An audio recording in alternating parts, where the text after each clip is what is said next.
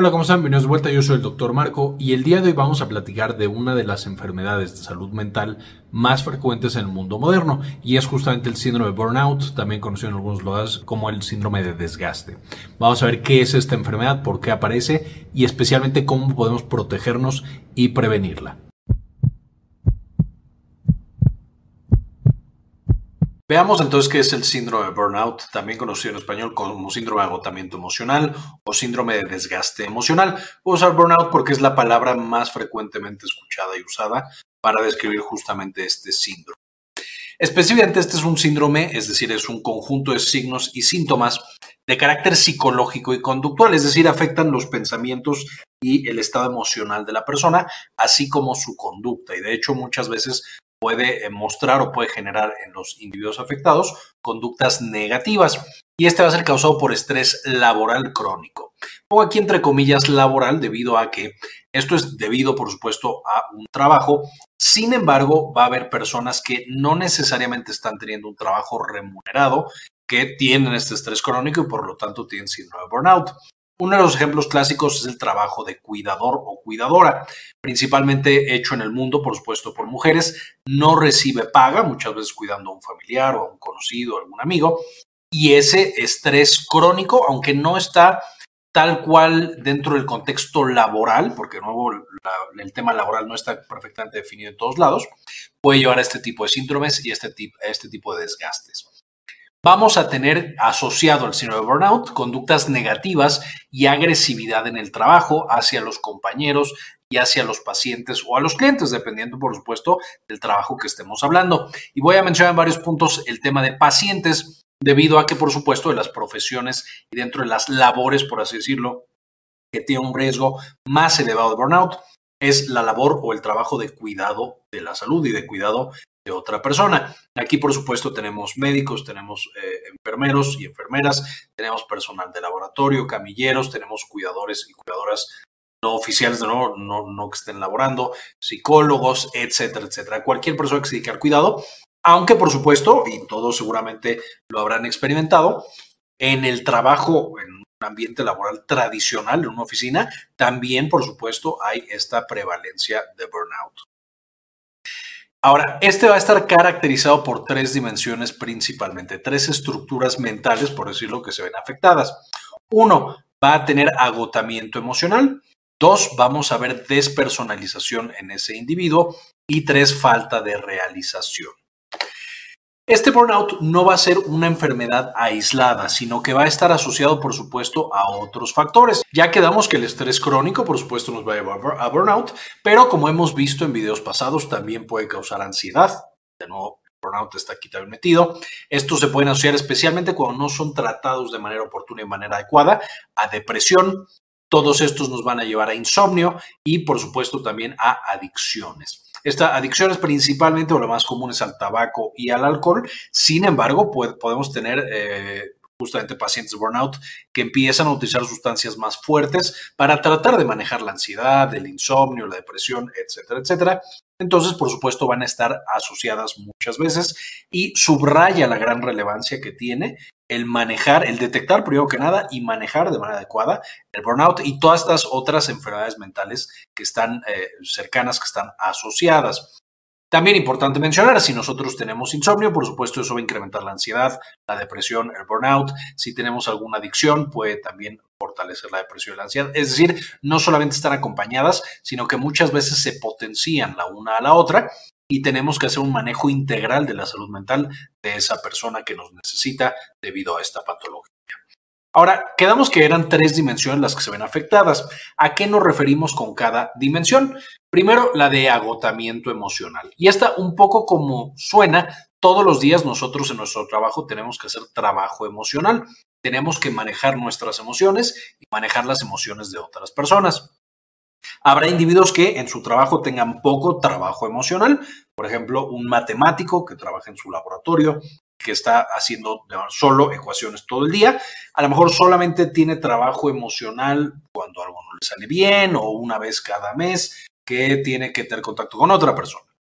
Habrá, o, aquí también tenemos el ejemplo un poco de los patólogos, en el caso de las áreas de ciencias de la salud, que no tienen tanta interacción con personas Vamos a tener otros trabajos que son muy intensivos en esta labor emocional, por ejemplo, terapeutas, por ejemplo, eh, policías, por ejemplo, médicos que están cada hora viendo a una persona diferente y manejando muchas veces las emociones de personas que ya vienen angustiadas, ya vienen deprimidas, ya vienen con alguna otra patología. Eso requiere más trabajo emocional y por supuesto requiere más o nos va a llevar más frecuentemente a agotamiento emocional.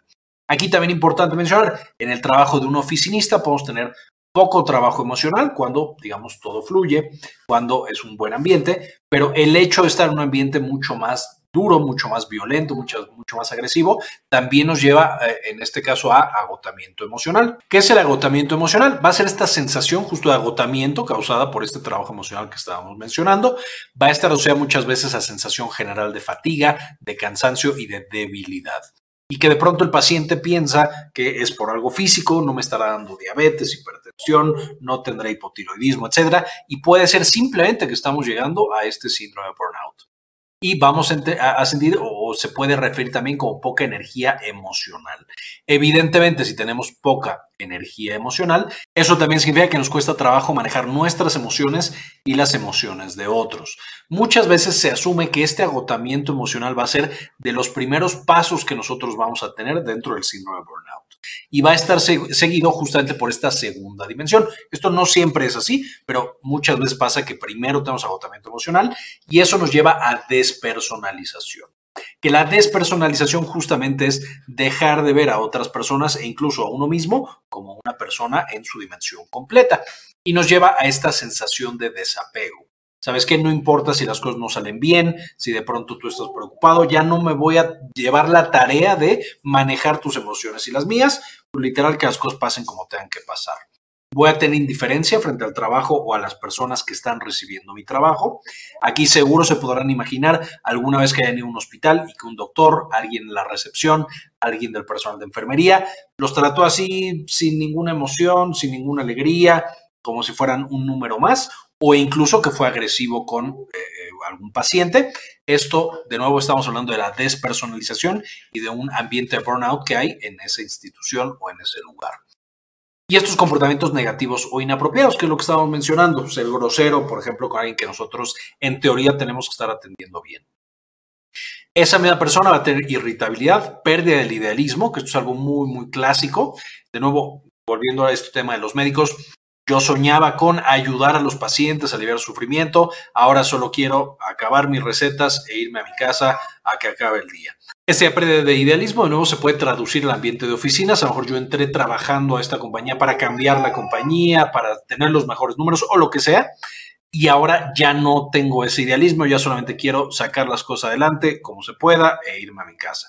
Y muchas veces evitación de otras personas y aislamiento.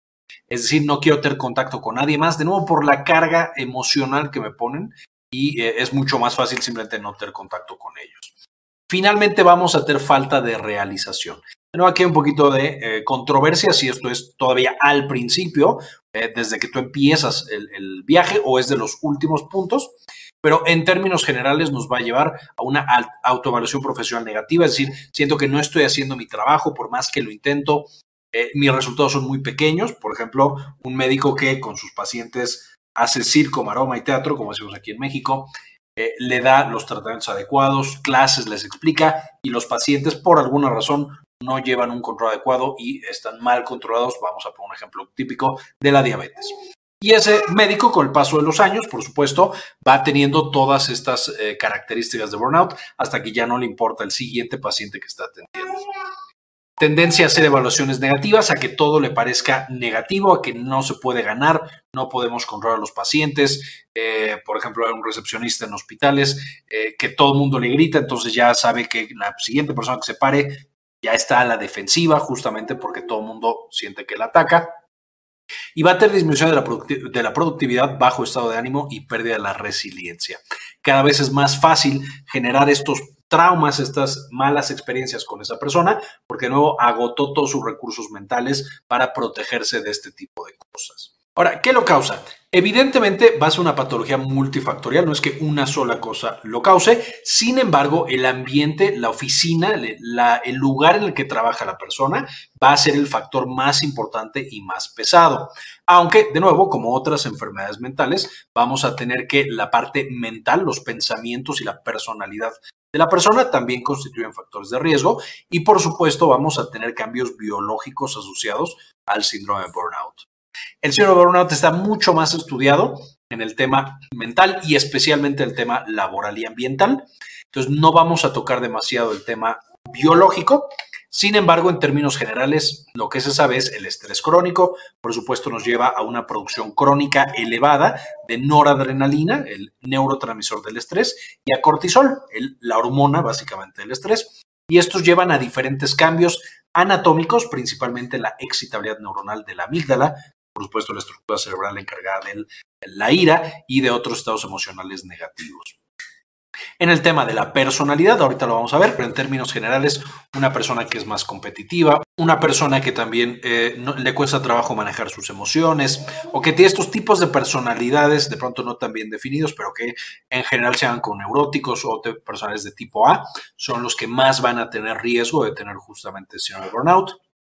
Y una vez más, el factor más importante en la mayoría de los casos de burnout es, por supuesto, la empresa en la que estamos trabajando, el hospital en el que estamos trabajando y que el ambiente que está generando, no quiero decir aquí que sea fácil, sin embargo, una vez más, las compañías, los sitios de trabajo son el factor más importante y nosotros podemos tener maravillosos estos dos factores, pero si este no funciona, va a generar burnout por más que nosotros estemos protegidos relativamente por estos otros dos factores. Una vez más, el factor más importante es justamente el sitio laboral. Y de aquí hay varias teorías, de nuevo, de cómo empieza y cómo progresa y demás. Aquí menciono algunas de las teorías súper, súper de manera superficial, eh, solo para que si alguien quiere meterse a este tema de las teorías y entender un poco más la parte psicológica del síndrome de burnout, se pueda fácilmente meter a investigar. En, en términos generales, estas son como las cinco más mencionadas. Y voy a poner una frase con la que podríamos entender en general la teoría. La teoría, por supuesto, es mucho más compleja, pero básicamente la teoría cognitiva, que esto soy malo en mi trabajo, es decir, empiezo eh, con esta autopercepción, falta de autoestima el trabajo, de que no estoy rindiendo, no estoy haciendo las cosas que debería hacer. Eh, la del intercambio social, que los resultados no son equivalentes a la cantidad de trabajo que hago. Es decir, necesito meter una gran cantidad de trabajo físico, emocional y mental. Y al final los resultados no son los que yo necesito que sean o no me transmiten que sean adecuados mis resultados. Organizacional, que es estresores organizacionales con baja resiliencia, es decir, un chorro de cosas dentro de la oficina me están estresando, a lo mejor mi jefe me trata mal o me exige demasiado, mis compañeros igual, y yo no tengo simplemente los mecanismos para manejar toda esa cantidad de estrés. Las demandas versus los recursos, que esto es un poco parecido, pero es más simplemente la cantidad de recursos que tiene una persona para manejar las demandas que se le están exigiendo. Si un poquito el primero es más o tiene que ver más con estar superado psicológicamente versus este otro que eh, es un poquito más tener demasiada cantidad de trabajo y contagio emocional, que es literalmente el burnout se contagia y el estar con compañeros que tienen burnout nos va a llevar a nosotros también a tener una mala estado emocional y ser más propenso a tener burnout. De nuevo, estas son varias teorías, hay más teorías, eh, se pueden meter a, investigar las teorías con mucha más profundidad y son bastante interesantes, algunas son bastante complejas y todas están, por supuesto, aún en estudio. Con esto, tenemos factores protectores y factores de riesgo para que una persona desarrolle burnout. Dentro de los factores que nos protegen o que protegen a un individuo es la simpatía, una persona que es más simpática, por supuesto que también es más fácil eh, llevarse con otras personas, que es más cuidadoso, que es más extrovertido, más abierto a experiencias, que tiene capital psicológico positivo y que está enfocado en resolver problemas, un poco más fría y un poco menos emocional. Todas estas son características de personas que en términos generales van a estar protegidos del burnout. Mientras que vamos a tener personas de riesgo, que tienen personas neuróticas, sensación de que no controlan su propia vida. Son estas personas que tienden a ver su vida más como cosas externas que la van dictando, desde el destino hasta una deidad, etc. Las personas hipercompetitivas, eh, las personas que tienen alexitimia, que una vez más es la dificultad para poder expresar e incluso entender nuestras propias emociones de manera adecuada. y una persona muy enfocada en las emociones. Estos eh, factores protectores y de riesgo, justos para que veamos las personas que están más en un lugar o en otro y saber de las personas que trabajan en un sitio o yo que me conozco a mí mismo, saber cuál es mi riesgo de, por supuesto, tener burnout. en algunos sitios se, estudia eh, el ver si podemos hacer que una persona que tiene factores de riesgo pase justamente a estos factores protectores. No siempre es fácil, no siempre se puede. Y por supuesto, las personas con estos factores de riesgo también necesitan trabajar en algún sitio. Entonces, una vez más, volvemos al tema de que es la organización y el lugar en el que estamos trabajando el mayor peso y el que mayor tiene responsabilidad de evaluar y de asegurarse que las personas que trabajen ahí no tengan síndrome de burnout. Ahora, con esto, ¿cómo se hace el diagnóstico? Básicamente, si tenemos un paciente que tiene los factores de riesgo antes mencionados, especialmente estas características de personalidad y de mentalidad, vamos a hacerle esta escala eh, que tiene varias preguntas. Vamos a contestar cero, nunca, seis todos los días. Y por supuesto, vamos a tener aquí todas las respuestas del medio. Acá escribimos el número, de nuevo, con la frecuencia que nosotros sentimos en cada una de las preguntas. No las voy a leer todas, pero como pueden ver, tienen mucho ver con lo que hemos hablado. Me siento emocionalmente agotado por mi trabajo. Cuando me levanto por la mañana y me enfrento a otra jornada de trabajo, me siento fatigado. Siento que puedo entender fácilmente a los pacientes.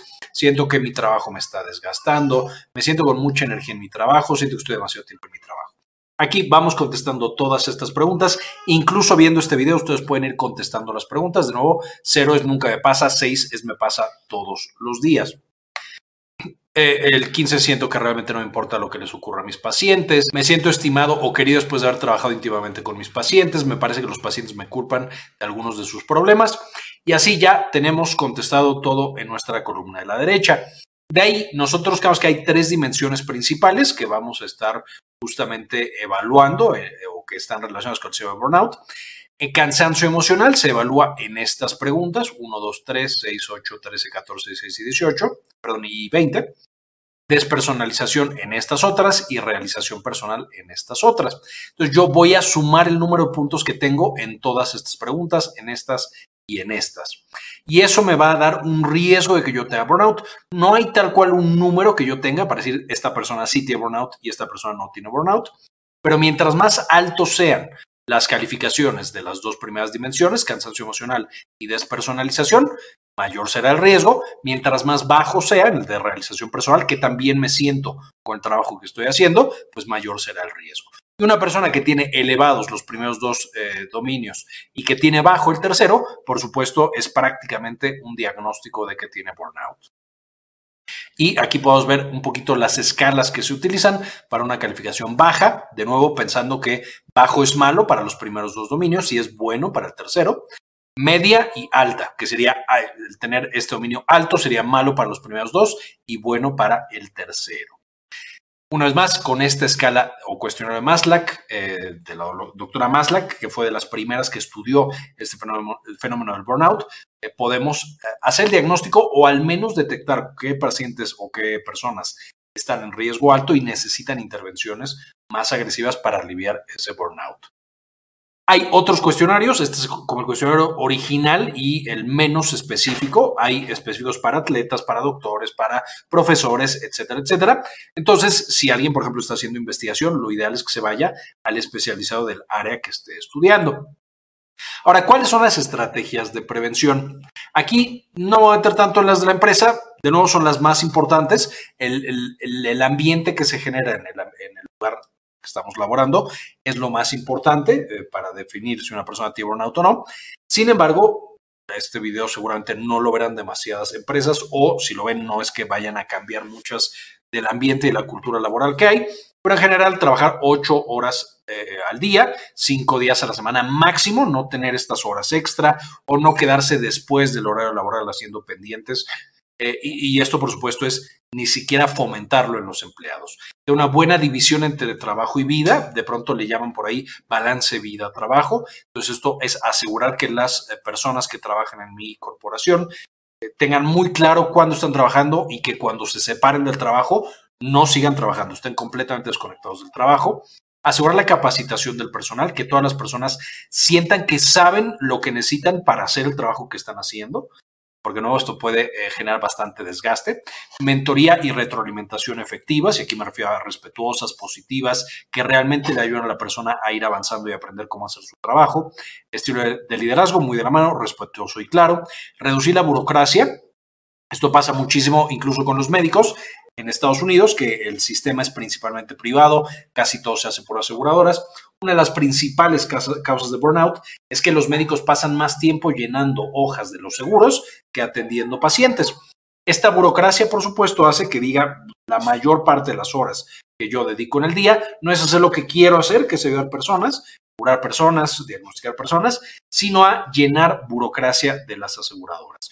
Lo mismo pasa también en las empresas. A lo mejor una persona quiere, inventando completamente, sacar una campaña de marketing o sacar algún estudio de finanzas, pero como tiene que buscar 47 aprobaciones para hacerlo, eso va a generar frustración y va a incrementar el riesgo de burnout.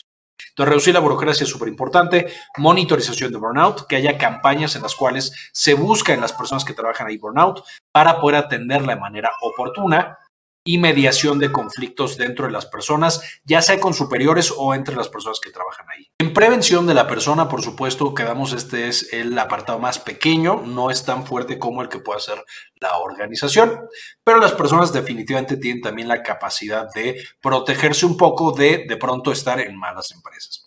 Aquí cabe mencionar si una persona está en una mala empresa o está en una empresa que le está generando mucho burnout, lo mejor es cambiarse de empresa.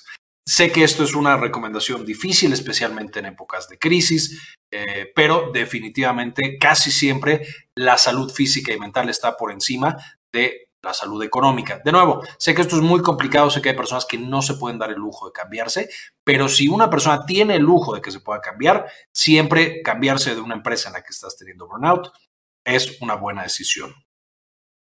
¿Qué otras cosas se pueden hacer en caso de que no tengamos el lujo de que nos podamos cambiar y de que, por supuesto, la empresa o el lugar en el que estamos trabajando no vaya a tener algún cambio? Por supuesto, incrementar la cantidad de ejercicio que hacemos, la meditación, hacer una autoevaluación, como por ejemplo en este mismo video, ir llenando el cuestionario y autodiagnosticarnos para ir con alguien experto a que nos ayude ir a psicoterapia justamente, que esto es el tratamiento y la evaluación al mismo tiempo, técnicas cognitivas justo para manejar esa cantidad de estrés y esas emociones que de pronto estoy teniendo de despersonalizaciones negativas, y también muy importante la, la evaluación del sueño. No descuidar los trastornos del sueño asociados a la ansiedad, al estrés y por supuesto al síndrome de burnout, porque pueden potenciar justamente todo este feo escenario.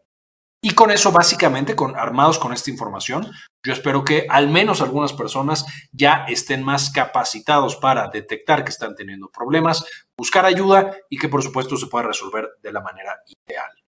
Con esto terminamos el video de hoy. Como siempre, antes de irnos, quisiera agradecerle a algunas de las personas que han decidido apoyar a este canal con una donación mensual de uno o de dos dólares, porque realmente nos permiten hacer este tipo de investigaciones y compartirla con todos los demás. Este video se lo quiero dedicar a Luciana Falcón, Juliana Nordic, Elizabeth G. Vargas, Luis Ramírez, Realtor Puerto Rico, Rosaura Murillo, Claudia Gabriela, Laura Elena Barojas, José Luis Tobar, Héctor Lepe Sáenz, Guadalupe Guardiola, David Semayo, Doctor Fermín Valenzuela, Matías Hernández, Gli 53, Moni Leigh, Carlos Luis, Luis Ernesto Peraza, Juan Rodríguez, Ana Karen Tejeda, Hernán Gustavo, Javier Mejía, Doctor Mineralín, Farmacia Sociedades de Ecuador, Hermelín Yared, Diego Aceves, Julio César y doctora Susana Vidal.